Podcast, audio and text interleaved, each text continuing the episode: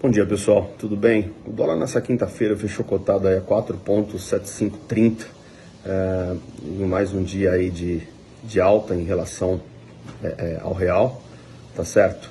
A gente viu aí o real acompanhando os seus pares mais sensíveis a commodities e, e sendo aí pressionado pelo dólar, tá certo?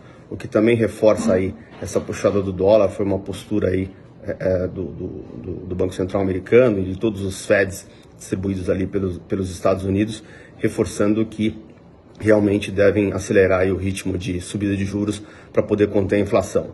Então, é, pode ser que os aumentos lá sejam é, em doses de 50 e 50 basis points, tá certo? Isso acaba, obviamente, é, trazendo aí um fluxo para títulos do Tesouro Americano é, subida do dólar e, obviamente, queda aí é, das ações. Tá? Acabou caindo as ações ao redor do mundo, principalmente ações de crescimento, acabam sendo prejudicadas aí por esse movimento, tá certo?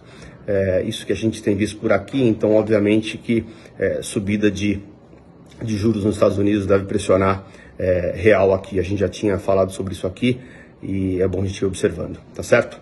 Excelente dia a todos.